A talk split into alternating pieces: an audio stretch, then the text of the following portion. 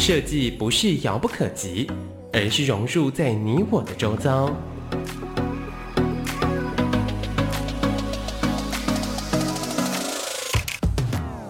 设计台湾，带您认识当代最具代表性的设计。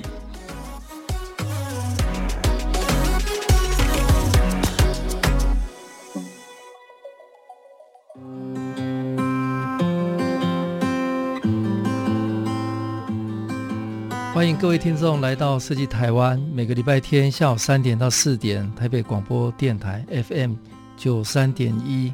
我是节目主持人台湾设计研究院张基义。呃，今天我们节目邀请到一位相当特别的，也很年轻，呃，在网络上非常知名的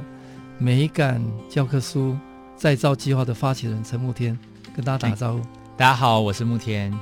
慕天呃是非常非常特别哈、哦，他是交大机械系毕业啊、哦。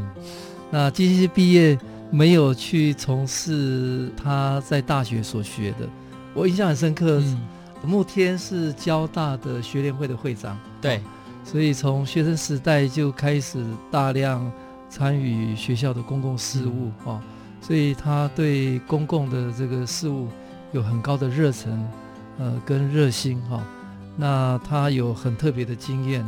那现在他是呃从事美感教科书的一个再造计划。那大概是很年轻的时候，应该是还是学生的时候嘛哈。嗯，对。我那时候认识慕天，呃，交大有一群热血学生发起这样一个计划。那一路到现在大概五六年是？嗯，差不多，今年差不多六年。六年哈、哦，那终于。这个原来在外围倡议几个年轻学生的发想，居然有机会，呃，进入到公部门的教育部是哦，然后让教育部的呃原来的呃这个制度规范有所改变，那这个是非常非常了不起的事情。那慕天同时也是文化银行的共同创办人，嗯、那慕天呃他也得过了很多的奖项，包括。呃，国际素养协会 ILA 二零一九的年度人物 International Literacy Association Thirty Under Thirty 啊，那他也是关键评论网三十大人物。那在交通大学，他也是获得了杰出贡献奖。那他也是呃时代基金会青年创业领袖 YEL 的代表，也是全国大专院校。优秀的青年，那那么多的丰富的资历，其实慕天还很年轻啊、那他所带的团队，呃，美感细胞团队也获得了德国红点设计奖、台湾经典设计奖，呃，还有 Shopping Design 一百大年度设计，还有 Lavi 台湾创意力一百十大社会实践，呃，亲子天下，呃，远见等等等等各种大奖得奖连连。那不过还没有谈这些那么专业的事情之前，呃，慕天跟大家聊一聊你的这个成长的经验跟学习的经验。嗯、老师，你会想听高中吗？还是从从从从从小？哦、对对，OK，对这个一路一路过来，呃，是我因为我我也是一个教育工作者了哈、哦。嗯。那我其实，在台湾已经教书教了二三十年哈。哦、是。那一路看台湾有很多各种各式各样的。年轻人，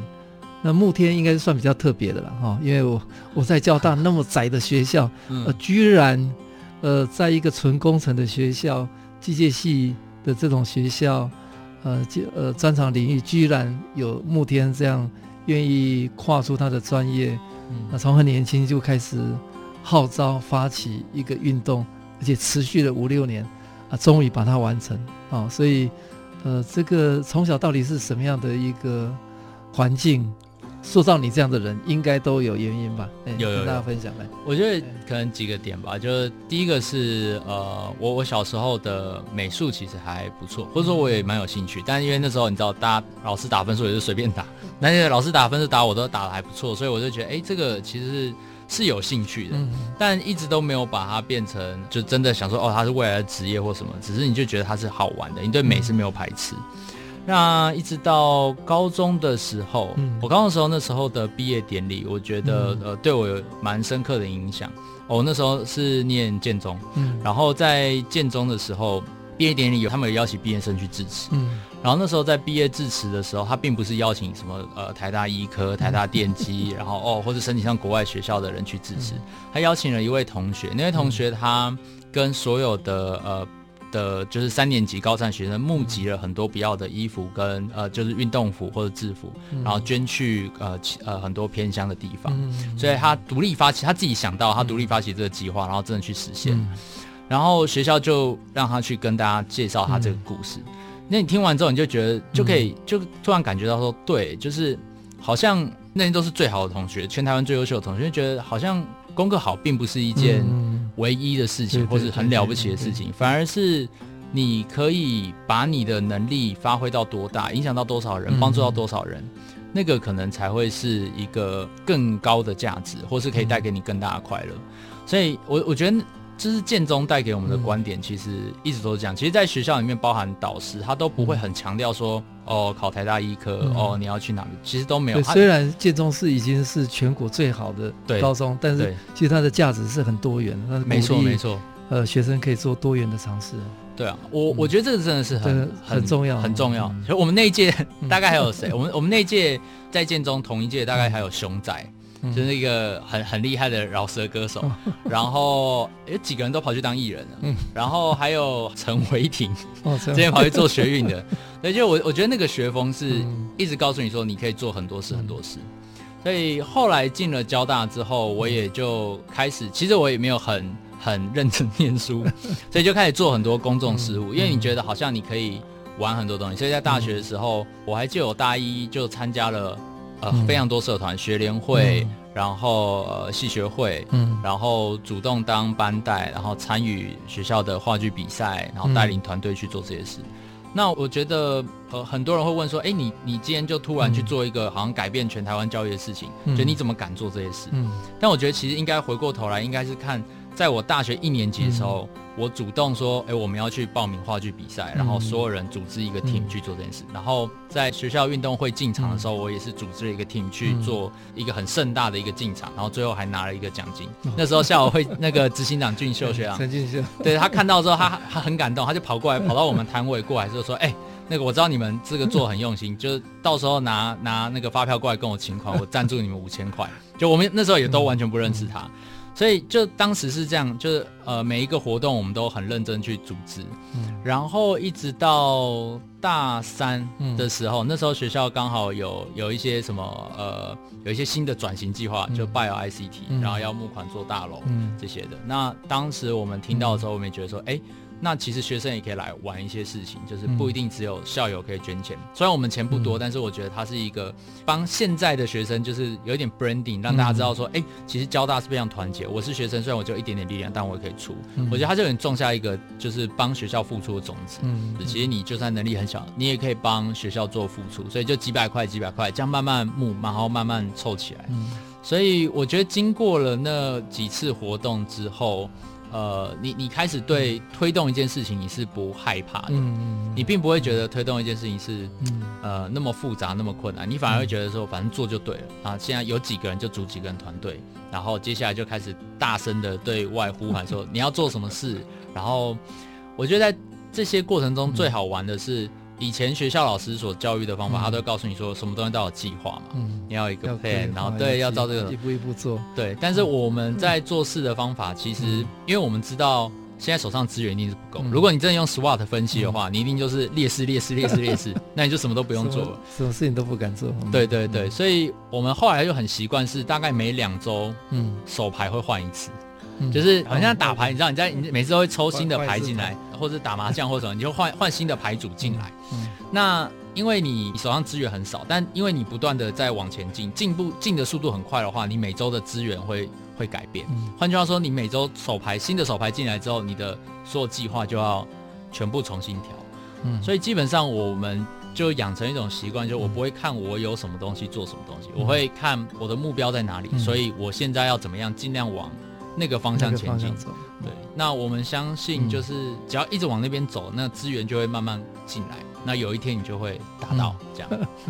对啊，所以我我觉得蛮好玩的，就是从我觉得我的人生大概从高中开始被转一个方向之后，哎、嗯，到大学，然后我觉得交大也很也算很自由的的学校，更多元学校，对啊，就慢慢养成了就做事情的习惯了。对，嗯、我觉得是这样。跟各位观众聊一下，因为我我知道慕天在交大的时候有一个机会到国外去嘛，嗯，对。那国外去对你的冲击，不管是环境的整体的美学等等，嗯、让你回到台湾有一些想法跟思考，跟我们聊聊一下这一段呢。嗯，那时候其实是大三吧，当时我们就参加了时代基金会的一个计划。嗯那这个计划很好玩，是你他最后的奖品没有不是奖金，嗯、也不是任何具体的品项，而是送你出国参访半个月。嗯、那那时候我们被送去了丹麦跟英国。嗯，那时候我们去丹麦，我记得第一站是去他们的呃 Design Center，就是他们的设计中心。设计中心。对，呃，然后去之前我就想说，设计中心应该会有很多作品，你知道吗？很漂亮的画啊，或者什么的。就一到现场，哇，我看到他们全部都放材料。就是很日常的材料，嗯、他就觉得说，日常的，对啊，这些东西怎么能展？就是怎么会这这怎么会把马赛克瓷砖，然后把草、嗯、把把木头、把石材、把塑胶拿去做展出？嗯、然后呃，当时我其实看的没有很懂，对然后等到第二天之后，我们去了欧洲最大的设计顾问中心，在美国很有名，有一个叫 IDEO IDEO，对对对，对，就是把 design thinking 发扬光大的一个设计顾问公司，在欧洲最大的是叫 Design It，、嗯、就是那家公司也是非常大。那我们去参参访 Design It 的时候，就看到他们有一个柜子，上面也是放乱七八糟各式各样的东西。然后我就问那个那里的设计师说：“哎、欸，这些都是你们的作品吗？还是打样的东西？”他说：“不是。”我说：“哎、欸，那如果不是的话，那你为什么要把这些东西放在上面？”嗯、他说：“哦，就是因为与其你用千言万语去形容一个东西的颜色或它的质感，嗯、还不如把它拿在手上把玩，嗯、然后对，就真的让他去感受它。嗯、所以那时候我突然就是跟昨天我看到那个场景就串联在一起，嗯、就是。他们对于这种美学，并不是像我们小时候在看美术的时候，就是哦，我一定要很完整一幅画。嗯，他从生活中很小的细节，就是一个材料，就开始教育你，然后让你去感受，让你去真的去摸它。所以在台湾，你可能在常常会那种办活动桌子嘛，就是我们会觉得哦，那个就是一个木桌，就是一个折叠的木桌这样。但事实上，可能你真的去细看，你会发现它表面其实是塑胶贴皮。嗯，所以对欧洲人来讲，它可能就是塑胶贴皮的桌子，那不叫做木头。但对我们而言啊，只要远远看起来那颜色差不多，哎，就是就是木头桌子。嗯，我觉得这是很大的差别。我觉得美感这种事情是从很多小细节开始累积。嗯，那我也是经历过那一趟欧洲之后，才意识到这件事情的重要性，嗯，所以我也才慢慢开始改变。因为我以前也是觉得没有差，什么都没差，然后对，然后到后来才发现，哎，其实不是，在国际上。所有的小细节，其实它都是品牌的一环，嗯、这是他们很重要的教育形式，对啊，所以那个时候对我呃影响非常深。从、嗯、丹麦然后到英国，哦、英国剑桥大学，天哪！我拿到那个剑桥大学的招生简章的时候，我还以为是美术馆的，真的，它的哦磅数很厚，然后每一张照片都那个教授好像拍那种沙龙照一样，非常漂亮，然后在那种古典的城堡前面，然后站在前面，然后你看的时候你会觉得很感动，就是。这所学校是非常尊重这些老师，嗯、然后尊重每个可能会入学的学生。嗯，对。那对比台湾，就是说，就算是在优秀的学校，我觉得也是这样。你拿到的时候，你会觉得，哎，好像是那种很便宜，对，一块钱、两块钱印出来的。你、你、你对那个学校的那种、嗯、呃情感跟他的那种分量，我觉得就、嗯、就可惜了一点。这是我最大的收获吧。我们今天邀请到美感细胞呃教科书再造计划的发起人，也是文化银行的共同创办人陈慕天。跟我们聊，他从建中的时代就感受到非常多元开放的学风，呃，让他开启呃各种的可能性。那到交大有一段很特别的机会，到丹麦、到英国，嗯、看到、摸到、体验到，呃，所有的国家的机会是在很多的细节里面，嗯，哦，所以开始让他产生他人生很大的转变。投入美感教科书再造计划的这个发起。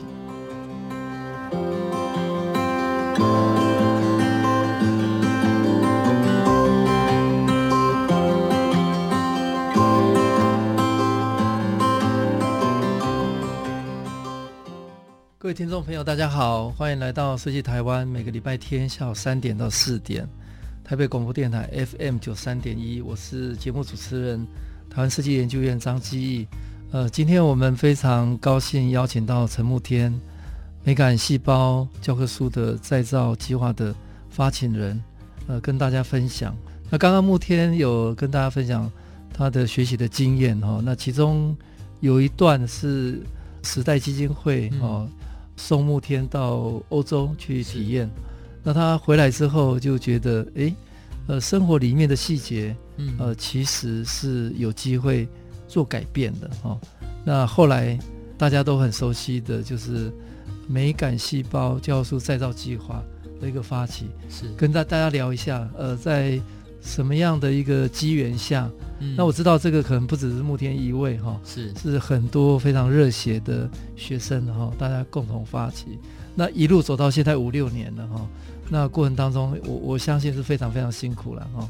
那怎么样由几位学生的概念一直走到现在，已经是体制内国家教育很重要的一环。那个时候因为看完欧洲嘛，就是他们真的把美感当成一个国家的竞争力。其实那时候的的感想是这样，就是你会慢慢发现说，随着时代的进步，以前你靠文字做传播，嗯，但现在其实很多东西是透过图像，不管是影片、摄影，然后包括你现在 Facebook，你像大部分看到都是图片资讯大于文字，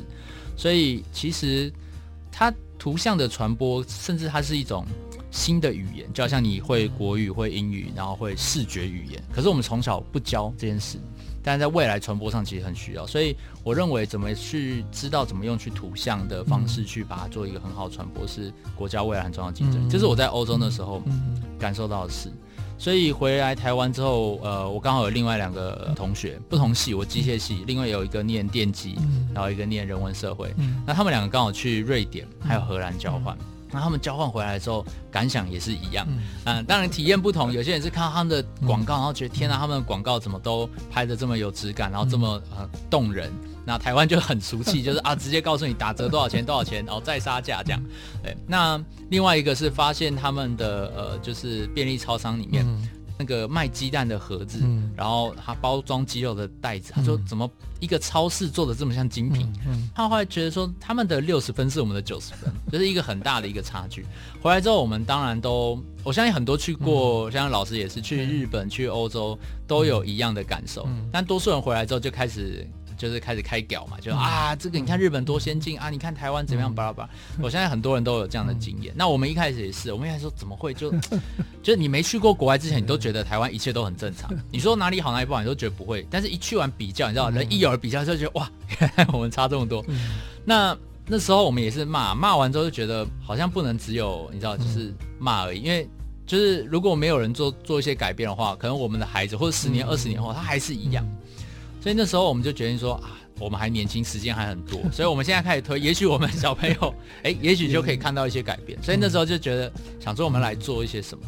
那那时候因为你知道不懂设计，所以就觉得说啊，一定是台湾设计师太烂，就是台湾设计师不够强啦。所以那时候想说好，那是不是设计教育要改变？可是后来聊了，就找一些人聊完之后，发现好像不是台湾。我们查一些资料，看到台湾设计师的呃很多作品，或是说他在国际上排名也都很。呃，台湾每一年。培育出来的设计专业者有高达一万八九千，哇！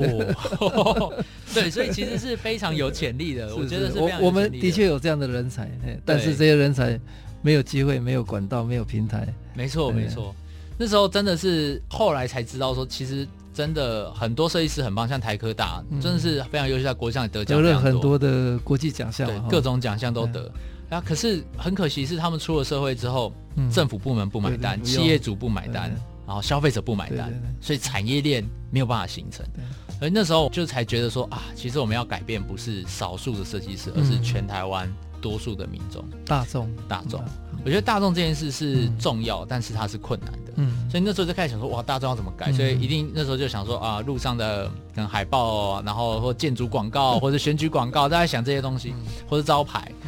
但后来讨论了很久之后，觉得这些东西要改起来都太复杂，且、嗯、而且关系到人很多，而且预算也很高，嗯、所以想说怎么办？我们也只是大学生，有什么东西是，嗯、也许是未来可以说服大家改变的。后来就想到，其实，在我们十八岁以前最有创造力、嗯、最有学习力的时候，我们每天花八个小时在念课本，对，所以课本其实是 接触最深最深的东西。那如果美术馆，其实我去演讲很多场，对，每次都会问，就就算台大的学生也好，就在问说，你们今年看超过三场展览或美术馆的，请举手，可能加起来五只手都数得出来。对，然后你说今年有去过一场就好，这样可能都还不到三分之一，这是很正常的现象。那你更不用说偏乡的小朋友，他搞了好几年，他才去那么一次。所以这其实是非常可惜的。那我们在想说，既然美术馆这么遥远，嗯，那课本每天要看又这么无聊，就是大家觉得很苦闷，嗯、那不如就让课本变好看，就把美术馆的作品，嗯、然后请最好的设计师重新打造。嗯、那国英数自社每一课还是一模一样，嗯、但是你每天都在最好看课本里面下成长。嗯、它的好处是课本不分城乡差距，嗯、人手一本，不管你穷、嗯、或是你有钱，你都可以拿到这样的资源。而且只要我们把美放到课本里面，课本会把它放到台湾的每一个角落，嗯、所以这样的影响是很长的。十二年国教，嗯、大概有一万多个小时，嗯、这件事情是我们觉得它真的有可能影响这一代人的美感。嗯、然后真的是这群人长大之后，他可能就会对于就是视觉上的沟通、视觉上传达，他的那个视觉语言的那种语感，其实就会变很好。哎、嗯，那时候就很兴奋，想到这个 brilliant idea，你知道吗？那但是怎么落地？对，怎么落地？怎么落地？当时想法很简单，就是因为我那时候常常打比赛啊，所以我们很会做简报，好像就做了一份简报，然后开始去找人 pitch，然后当时就就到处找，你知道，就到处拜访，因为也不认识什么，就找出版社啊什么的，然后就就去拿这份投影片，然后就跟他讲说，哇，美感好重要，那我们要透过课本啊，然后影响去台湾的小朋友啊，这样子。那时候本来想法是，假设我把这个 idea 提案给政党好了，嗯，那政党可能会觉得不错，因为它是一个可能设计圈的选票啊，或者交易圈的选票。好，那如果提案给这个出版社，那出版社可能也觉得不错，因为三现在几家出版社现在一纲多本嘛，几家出版社课本越长越像，啊，也是没什么好拼搏。那如果透过设计，哎，rebranding 可能销售会变好，所以那时候想说还不错。我其实也没有很坚持要我做，或者我一定要我出名。其实我觉得只要这件事发生就好，所以我就带着这提案去跟这些人去 pitch。结果本来以为他们听完会很开心，就去做了。就没想听完之后就，就他说：“哇，年轻人哦，很有理想，很棒啊，加油，加油，加油！”好，那那就呃，之后你们有什么需要再跟我说哈。这样，我说：“哎，不对，我我其实是想要说，就是来请你来做这件事情，我并不是就是自己想要做。但是不断就是后来发现哦，就是呃，这些有权力的人，其实他们能力越大，然后责任越大，所以他们其实已经有无限制越大，对，限制也越大。他们已经他们的时间已经排满了，就是他们要处理事情。我还记得那时候去找，就是。某个政党，是是某个政党，然后他跟我说：“哇，现在你知道十二年国教的事情都搞不定，因为那时候几年前还在吵那个教改嘛。他说我们现在连这个你知道教改，然后那个就是历史问题啊，这定义都搞不定了，我们还根本没有时间把你的东西，就我很支持你，但我根本没有时间把你的东西排到议程里面。所以后来才理解到说，原来这社会上有一套它的运行机制，那我们其实很容易被排到很后面。”所以那时候就想了之后，我们就觉得说好了，那既然没有人相信的话，那我们就证明给大家看，就证明说我们真的有效，然后让大家觉得这是一件重要的事情，把它搬到台面上来讲。那时候我们就开始才正式自己出来做第一本美感教科书，然后真的去发书，真的到偏乡去。我们本来一开始以为透过投影片找人做就可以，但后来就开始找设计师自己证明。那那时候呃，我还记得很尴尬，因为不是念设计嘛。就是全部都不懂，所以当时的做法其实是我们要找很多设计师，可是不认识怎么办？就上网 Google，你知道吗？就是打台湾空格最强空格设计师，真的。那那，那他们怎么会理你？对，我们列出了大概我记得几十个名单吧，然后就写信过去，全部石沉大海，只有一位回信，有一位包奕明，其实我们根本不知道他是谁，包云云就回信了，然后说：“哎，我觉得你们概念很有趣，我们可以聊一下。”就当时回去之后，我们好兴奋，然后赶快再去认真查这设计师是谁。然后经过反复推敲几篇报道之后，我发现他有一个女儿，今年可能会上小一，因为几年前他可能是什么三岁四岁，然后这样推入，他可能上，难怪他有兴趣这样。好，那那时候我就又在，因为我知道他很忙嘛，就看他好像在国际上跑来跑去，嗯、所以那时候我就录了一段影片，嗯，因为无法拜访他，我就录了一段影片，然后去简报我们整个完整的呃未来几年的构想，对，然后去寄寄给他，他看完之后他就很感动，他就觉得很不错，所以就就打电话过来跟我们电话聊，电话聊了之后他就说听完了之后，我觉得我可能也没有时间帮你们。我说好，那那那，你知道我们通常被拒绝之后，我们都已经有 Plan B，Plan B 就是，哎，那老师你有没有推荐的人？他说，哦，有一位冯宇很不错。我说，那我能用老师的名义寄信写信给冯宇？哎，冯宇也有一个女儿，哇，好，对对对对对对对。所以那时候冯宇就后来我就用包奕明的名，比如说啊，包奕明推荐找你这样，然后那时候我们才找到冯宇老师，才帮我们设计。那还有很多是这种网络上看到有会插画家，就写就敲他，在 FB 就敲他，然后凑凑凑，第一本才凑出来，然后透过群众募资的方式这样。对，所以那时候是我们美感教科书的。哎，所以那个群众募资后来的那个影片有有有在网络吗？你们还有做观测？好像在新竹的峨眉还是一个偏乡的学校嘛，对，学生拿到那个教书的好兴奋，而且很真诚的表白，对，他们很可爱，对，有哦，现在现在这些小朋友应该都已经上高中了，因为那时候小学五年级，对，然后当时在那个新竹香山的大湖国小，哦，这。找学校又是一段故事，讲起来很长，也是一样，一直被拒绝。嗯、但每次拒绝，我们都说有没有在推荐的，然后一直转转转转转之后，然后终于到那边。嗯、那那个学校老师就觉得，因为是偏向学校，不多、嗯、人数不多，之后他们也很希望有新东西进来，嗯、所以那时候他们就让我们军营里面发书。嗯、那我们就用他原本的国语课本，嗯、然后一模一样内容，重新设计完之后印好十本给他们，那一班级就十本这样，然后。当时看到那个小朋友，其实很担心，你知道，小朋友很担心，他们打开说：“哦，又是课本，因为他们才刚拿一本，然后又再拿我们给他一本，就是美感教科书。”但是后来发现，他们一打开的时候，其实那个表情是非常兴奋的，就像老师讲的，非常真诚的，然后去讨论说：“哎，这怎么会这样画？好可爱哦！”然后我们发现是。因为我们这本书里面有很多插画家，所以有些风格不一样，嗯、那就会你会看到有些人喜欢第一课的，嗯、然后他就会开始去被第一课的这种绘绘法去刺激到。嗯、那可能小女生喜欢呃动植物的这个绘法，嗯、那男生喜欢机器人，所以那时候我们就开始看到一些改变，就是说，其实你用各式各样不同的美感的这种、嗯、这种教材去刺激一个小朋友，他可以慢慢找到他有兴趣、他喜欢的。那如果看到他不喜欢的，他也会更有包容。我觉得这件事是很很重要的点，就是他以前的呃，不管是教科书，或是呃，多数台湾的这些设计品，它都有呃很单一的风格，然后很单一的取向，所以那个包容力是很低的。所以你常会看到政府部门说哦，就是做成这个样子，他一定要这样。对，所以他很那种呃美感上多元就很薄弱。可是透过我们第一本的这样的的观察之下，我们发现他其实可以让孩子知道说，原来有这种设计，有各式各样的可能性。所以他自然而然以后再看到这些作品时，他不会觉得哇，他好怪哦，哎，为什么他穿红色的很奇怪？为什么？就是这种事情比较不会发生。嗯，所以我们希望这些课本带给孩子的，其实是他可以找到他自己所热爱的的美感，然后同时他也可以更尊重，就是更多不同的可能性，嗯。让它发生。我觉得那是我们在那一次发书中最感动的事情。嗯慕天跟大家分享，就是从欧洲回来之后，大家。看到台湾其实是可以有机会从教科书开始介入哦，因为教科书是最根本的，呃，是学生时代花最多时间的，从一个根本的地方开始着手改变台湾啊，那一路走到现在，很难想象怎么样做群众募资，怎么样去敲开设计专业者的门，让他们答应，然后可以把教科书送到偏乡，嗯、看到。儿童呃，小朋友呃，纯真的笑容，他自很自觉的反应。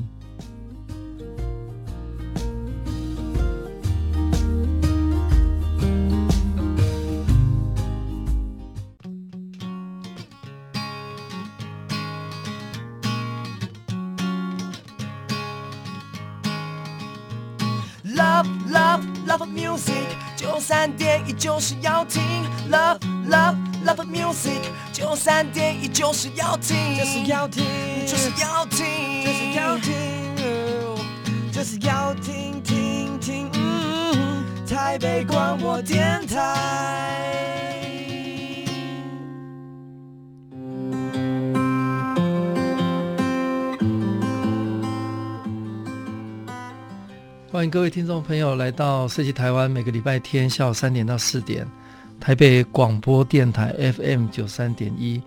我是节目主持人台湾设计研究院张基义。我们非常高兴邀请到美感细胞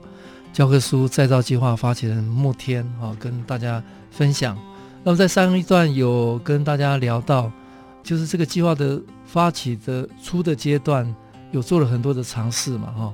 那我印象很深刻的，刚发起的阶段有一个非常大的转捩点，嗯、呃，就是我们在网络上是看到 TED Talk 哦，慕天上的 TED 那个大的平台，跟大家讲述那个理念，哦，那个浏览量超过大家的想象，是哦。而且感动了很多人，而且慕天也因为这样子，他得到 TED 台北呃年度的十大讲者。那之后，我想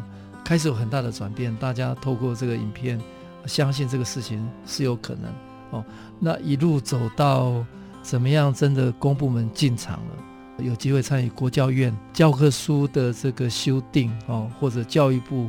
我们有很多的体制内的委员会。那体制内的委员会其实。都是各教育的专家，那些都是大佬，啊，包括呃所有的公部门跟出版商啊。那在那里面，最年轻的人提出一个最先进的观念，怎么有机会进入体制，开始改变体制？好，那先跟大家聊一下天、嗯。其实那时候，因为我们就做了第一本嘛，让我觉得刚在推动一些事情的时候。把大声功打开很重要，因为我们手上没资源，所以我们需要让大家知道我们在做什么事，然后把资源进来。所以那时候我们第一本发出去就开始拍那个影片，那拍那小朋友的画面之后，大家在网络上就传开来，然后就觉得哇，好惊艳，引爆了。对，引爆，他就觉得哇，原来小朋友真的很在意，就原来他们看得懂，你知道吗？就以前我都觉得他们以前好像拿什么给他们都 OK 这样，哎，发现他们其实会在意。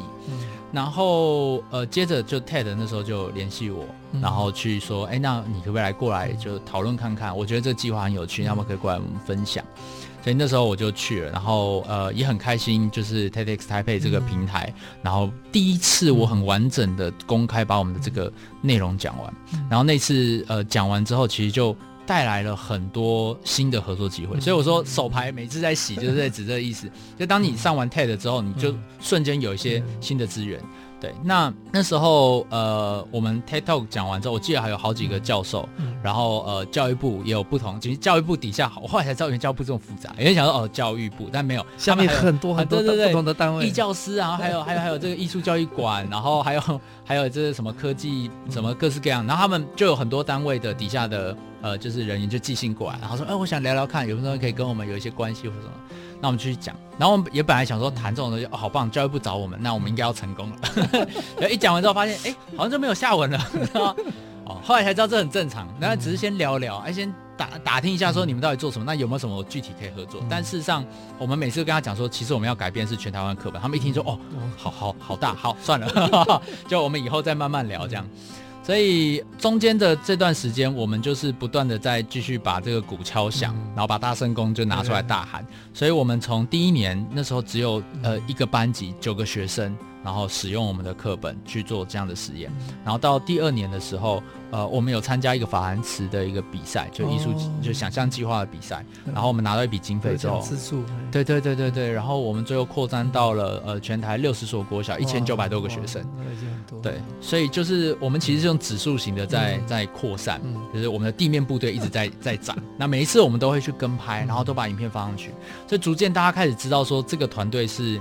很玩真的，因为很多时候就呃昙花一现，很像毕业制作，哇好酷，可是后来大家去工作就没了啊。但是大家发现，哎，两年下来我们一直有成果。那那时候呃一直到了二零一七年吧，二零一七年年底，然后二零一八年年初的时候，当时刚好是这个呃一零八课纲准备上路，刚好是关键的时间点，教改的关键时间点，教改也完全有新的理念，对。那这个时候其实很重要的原因是因为这样，以前老师选书哦，就是我习惯教南一，我就一直教南一。对，那你要叫我换教材，我很麻烦，我要备课。可是呢，呃，教改就是所有课本都会改嘛，所以等于是说，第一，出版社全部都会重新设计；第二，就是老师会全部重新选书，就是至少他习惯不会因为习惯问题就同时再继续选同一本。所以就觉得哇，这个时间点要打进去。然后无论如何，全国教师在这个时间点。同时要改，同时要改，所以就想哇，这个一定要赶快切进去。那要怎么切呢？我们之前其实做课本的时候，就是我们都做国语，因为国语有插画，而且阅读时间最长，所以我们都没有先做美术，我们都做国语。那国语课本做完之后就，就呃，当然出版社就看到了。嗯，那看到之后，你就跟他们聊天。那聊的时候，你就发现他们也会有质疑。他说：“哇，国语能做，那自然呢？自然那么国语当然好做嘛，像绘本的，我们都知道。嗯、那自然怎么做？啊，数学怎么做？英文呢？哦，对，那你就觉得他们就开始提出就各种不同的质疑，说你这个东西不太可能在广泛性的成功。所以那时候我们就做了第二次群众募资，因为需要这次我们想要打响，就是推动一零八的改变。”所以那时候在群众募资上，我们就做了五本国英数字社小学五年级的，然后去做一个实验本，那让大家赞助，然后我们送书到偏乡。啊，那时候蛮重要的是，我们当时因为前面做了两年，有点累积，所以终于可以找到 就是很完整的这个设计师团队。所以当时有冯宇啊，这一直支持我们的，然后第王爱丽老师从这个英国 RCA 皇家艺术学院回来的，陈永基老师拿了全世界。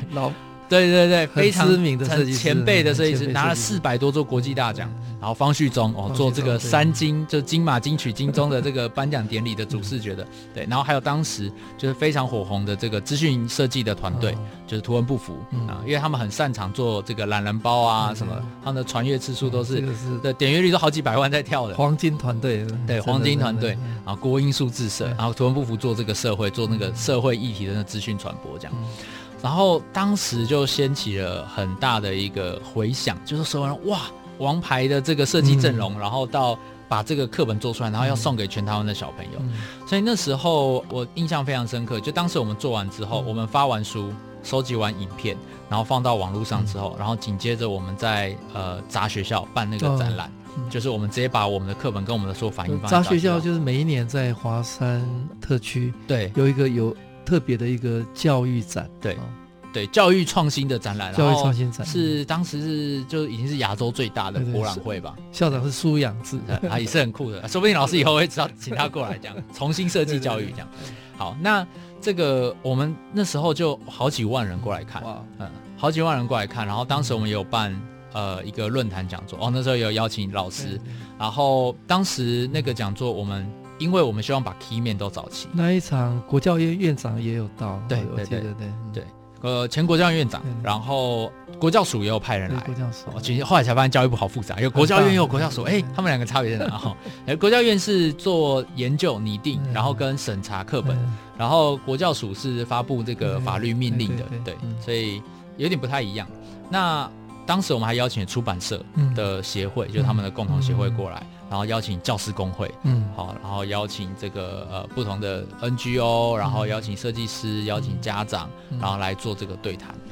那很幸运的是在。第一个是我们有这样的声量嘛，所以大家就会比较，你知道，当你创造出声量之后，大家会觉得，哎，你是认真的，然后你是有支持的，所以大家会比较愿意给你资源。然后第二个是在这场论坛，我觉得很重要的是，呃，底下刚好张基老师有把吴思瑶委员带过来，立委吴思瑶非常非常支持文化跟教育。对啊，那个委员当天听完整个演讲之后，他就觉得说，哎，可以了解为什么现在教科书。就是没办法做的好看，其中很多原因，第一个价格一定是，然后第二个价格有所限制，对，价格有限制。现在一本一百多页的课本，然后它折合台币在五十多块钱，要 比空白笔记本还便宜啊！对，这其实是很可惜，就有点像，就是好像要省钱，但其实有钱的孩子他都会去买绘本、补习班。其实可怜是那些最穷的孩子，他永远没办法用到好教材，贫富差距只会做越做越大。好，那这是第一个啦，价格。然后第二个限制，法规的限制。法规，对，它限制你只能用标楷体，然后顶多用到明体，然后就没了。你不能用黑体，不能用圆体，然后什么都不能用。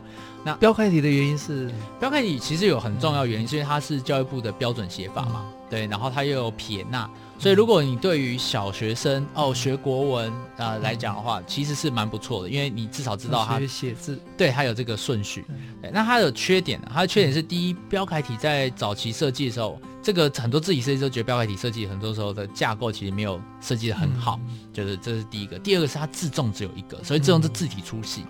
这变成是说它没有办法说它有呃在整整篇文章中它就可以把它加粗做重点，嗯、所以它有很多颜色。嗯、那很多颜色一用下去去做标示的时候，它就变得很混乱。嗯、对，所以一般来讲，一个完整的字体哦，这个一拉就哦变设计学了。完整字体可能大概有七到九个字种，它才可以做很好的设计。它国外都会这样做很细，但我那时候因为台湾以前做标楷体没想那么多，就哎标楷体就出来。好，那标楷体还有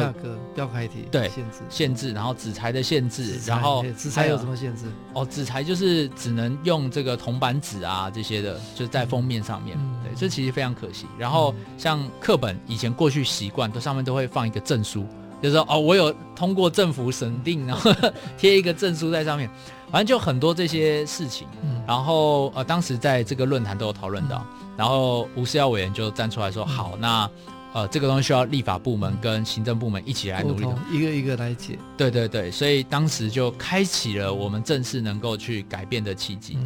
嗯然后也刚好，所以在一零八新课纲前，他们成立一个就是教科书品质推动小组。小组这个教育部成立了，对，是正式的一个单位。对啊，那在这个小组里面就会开会讨论我们刚刚讲这些议题，然后包含人才的培育，设计师，因为设计师不懂，就是很可惜，设计师都设计商业，不懂教育，对，所以未来要怎么样培育这样的人才，在这个委员会里面大家都有稍微提到，然后跟讨论这样的一个议题。然后也因此，我们才可以逐步走入体制内。然后在这个会议上面，嗯、那大家就彼此沟通。那我们其实也很累，因为在会议上你有个角色跟身份，嗯、那你才可以去跟大家讨论这些。以前的话，你讨论大家都觉得你啊，你是小朋友啦，我就不认真跟你去讲一些事。但你在那个委员的时候，我们再去跟国教院跟这些讨论的时候，就可以讨论到很细的东西。然后很细的时候，我我们才发现，其实政府跟这个出版社是好不信任的。嗯，对对，出版社第一次是。相防范的，对对对，我觉得防范心很重。嗯、就我们跟他说，政府说这个东西，呃，不用担心。然后出版社没有没有，他会骗人。两年后，我跟你讲，就都不一样。政府说出版社给那个财报啊，他们的这些报价都是假的，这样。哇，然后我想，哇，那我们要相信谁？你知道？我们在中间，A 说 B 骗，B 说 A 骗。所以那时候我们好几天到出版社开会，然后去看他们整个人力编制，然后真的去计算出他们真实的成本，真实把那个成本全部计算出来。我做了一一整份报告，然后呈到那委员会上，告诉他说，真实上课本的设计其实都是在赔钱的。以前的费用可能光请插画家都不太够了，完全没有设计费。那很感谢是在那次委员会的沟通之后，有把设计费的概念纳入。嗯、对，当然还有一个段空间可以，就可以再 可以再更多更完整。但我觉得那是第一次，我觉得台湾在教科书里面把设计费纳入编入编入的费用里面，然后同时也把字体做开放。嗯，我觉得这些事情就让我们今年在一零八新课本里面，你可以看到很多不一样的改变，新的风景。所以从六年前我们只是一个。概念，然后到六年后，它已经真实在台湾的国小新生，小学一年级、国中一年级，然后发生。嗯，我觉得这是最感动的地方。美感教科书这个计划从陈慕天当学生的时候发起，还有一群热血青年投入，六年之后，嗯，呃，进入到教育部的正式的工作会议里面，也透过无数的讨论，跟出版社跟。教育部的各个单位，终于透过新的课纲，把这样的一个理念落实下来。这一路走来真的不容易。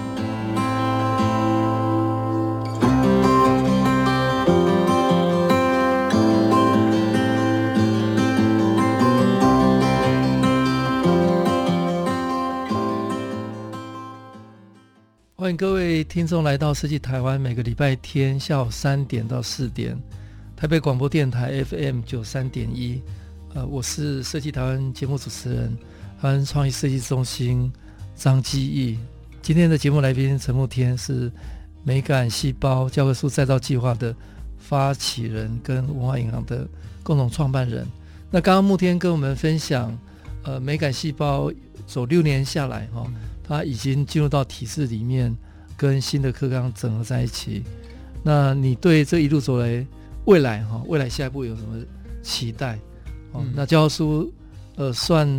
已经成功，算第一步吗？那我想，教育设计，我猜除了教科书以外，应该还有很多可以在做的地方哦。对。那每一年我也去看大学校的展览哦。嗯、那未来。有更多的有心、有热忱的设计者，呃，或者对教育理念有热忱的人投入这一块，哦，所以设计怎么样改变教育？呃，那公共领域、公共的这个议题的倡议，呃，未来在台湾是不是有其他的机会？我我觉得这个东西真的非常有趣。一开始我们在想设计的时候，都是纯粹谈说哇，它很漂亮。嗯、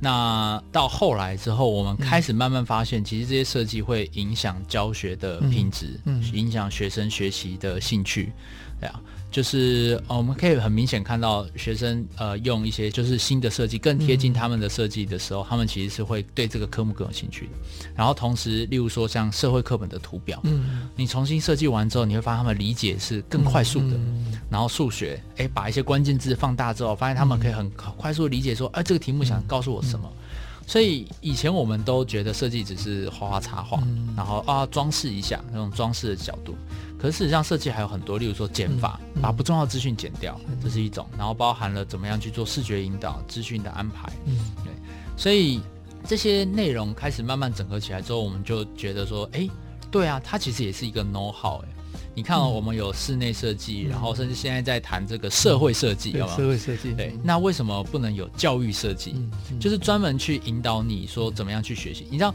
教育设计跟一般商业设计一个很大不一样。商业设计就是你用过即忘。就是你啊看过去啊，就是或是你用完之后最好不要就是很很难使用，然后最好很轻松的用完，很很方便，很好上手。再消费，对对对，让你很好收消费，对，一直用一直用这样。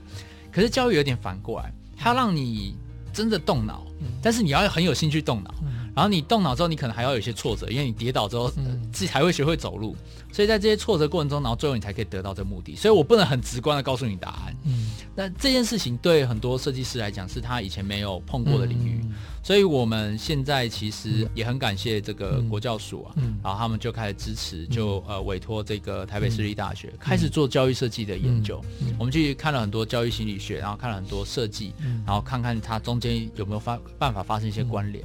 嗯那也开始在整理很多，就是过去的课本一些风格，然后还有它一些版型，例如说你的字体放多大多小，你的阅读速度大概是怎么样，哪些字体最适合哪个科目，好，什么样的颜色才不会有色盲色弱的影响？像这个，所以，所以这个不是只有美学，它是很科学的，对，是可以验证的，是它是可以，就是说呃，实证美学，就是它是真的可以被被验证出来的东西。对，就是后来我们真的越钻越深之后才发现。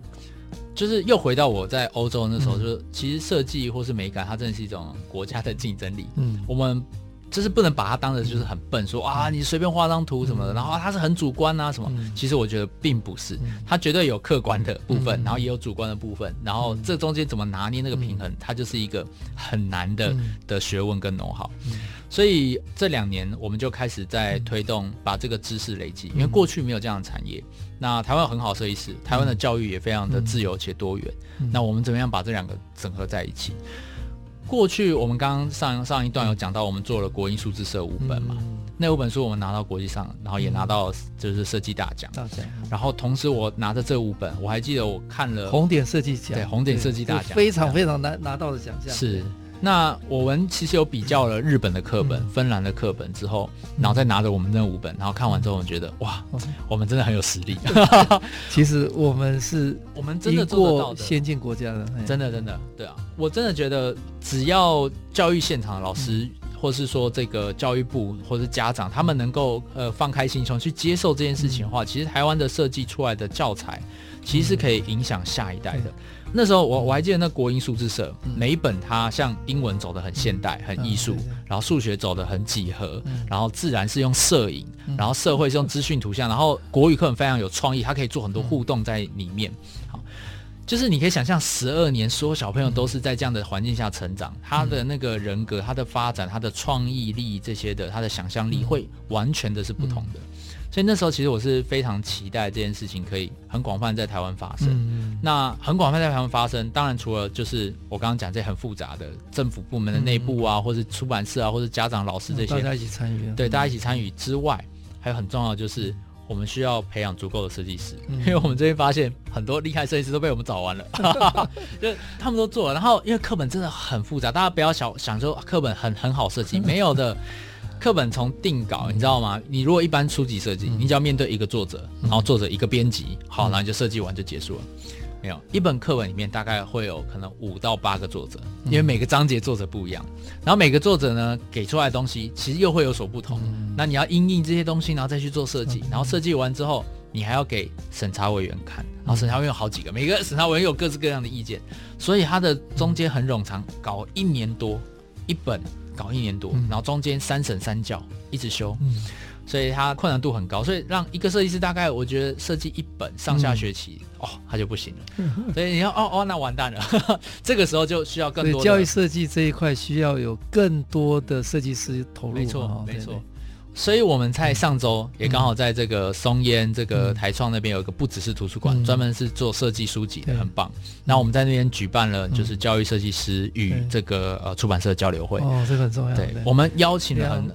二三十位吧，不同的平台的人可以对，可以共同合作。对，没错，没错，没错。那时候我们邀请了二三十位新锐的设计师，有些刚毕业，有些有一个小工作室，然后他们可能不一定很知名。然后我们当天就让他跟出版社，他们就直接提案提封面设计，然后把它排出来，然后让出版社跟他们互动，告诉他们说，哎，在在教育上面，在教育现场会有遇到什么状况，然后他们就学到了这样。然后同时我们也邀请冯宇、小宝，就赖家伟，就是有在设计，真的有在设计课本设计师，已经有经验的。对，然后跟他们分享说，哇，这一年就是 哦，跌过的跤在在哪里，然后踩过的坑啊，你们他们要怎么避开，就做这样教育训练。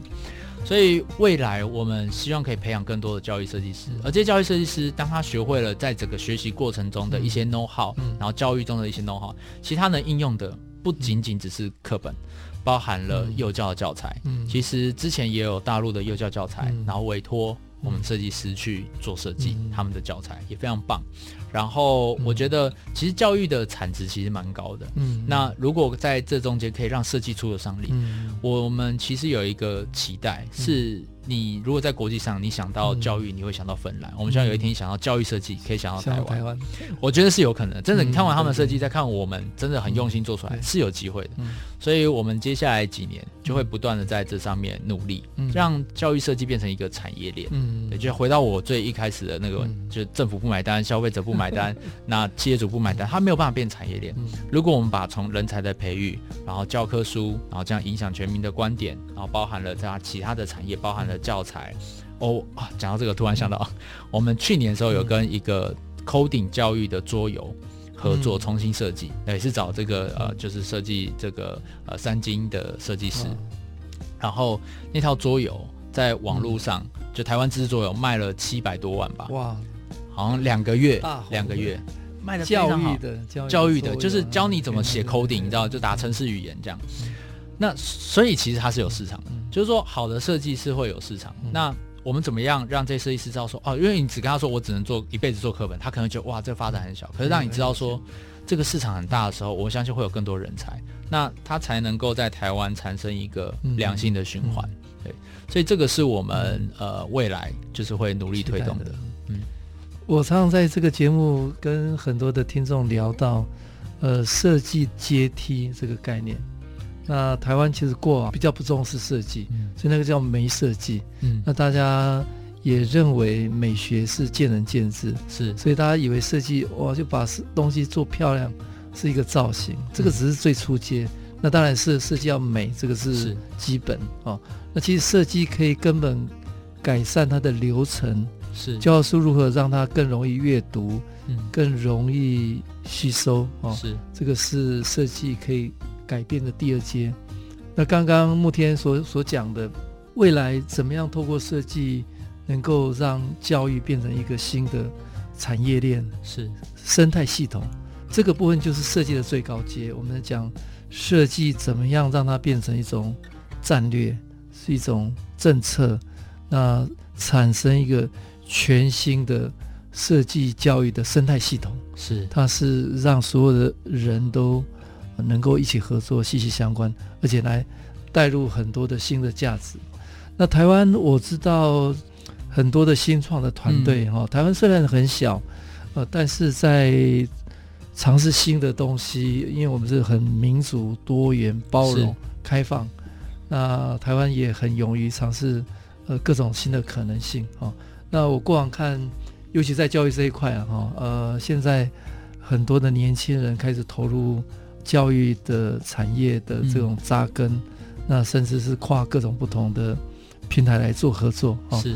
那慕天对这一方面看有没有什么想法？是，呃，年轻人投入教育的这、嗯、这一块。我觉得这几年真的很多人做做教育，然后我们协会其实也时不时就会有人写信过来说，哇，我很想加入你们。对，那啊，当然因为我们要付薪水，所以我们能支应的就这几个人薪水，所以我没办法兜售。可是你可以看到这个趋势是。台湾的年轻人越来越愿意投入公众事务。嗯，在以前可能，也许我在猜十几二十年前，大家在谈的可能都是竹科年薪百万。嗯，可是现在我回交大的时候，是有很多学弟妹他会跟你说，其实我很想要做一些社会的改变，嗯、社会设计的事情。这样，那当然是自由多元的这样的一个观念变好了，然后包含社会企业的崛起。嗯、然后我觉得最最重要最重要的关键是。这些年轻人开始知道怎么利用网络，嗯，去跟这个社会沟通。沟通，对啊。那在用网络这个社会沟通的时候，我觉得它是一个非常重要的关键，因为在之前我们还没有上网络之前，嗯、我们拿着一份简报的时候，嗯、就 You are nobody，就是没有人知道你是谁，大家很客气，大家绝对不会说把你关在门外，不会，他会鼓励你。但是你说具体会拿资源出来吗？No，不会，不会的。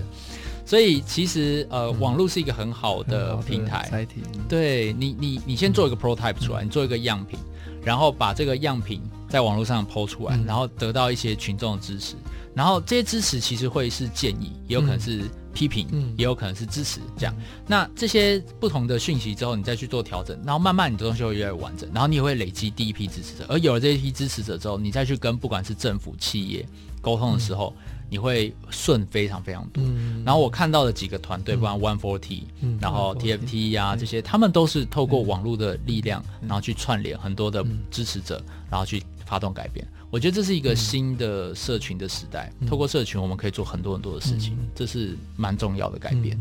我们非常高兴今天节目请到美感细胞教科书再造计划的发起人，跟文化银行共同创办人陈慕天哈。呃，台湾的年轻人，呃，在过去这几年，呃，在各个领域上都有很多创新的机会。哦，那慕天跟他的团队耕耘了六年，哦，嗯、那走出了呃新的可能。哦，相信在未来设计跟教育，哦，以及公共事务的这个方面，慕天会影响更多年轻人勇敢走出来，勇敢投入公共事务。那谢谢慕天今天。呃，接受我们的访问，谢谢谢谢主持人，谢谢各位听众。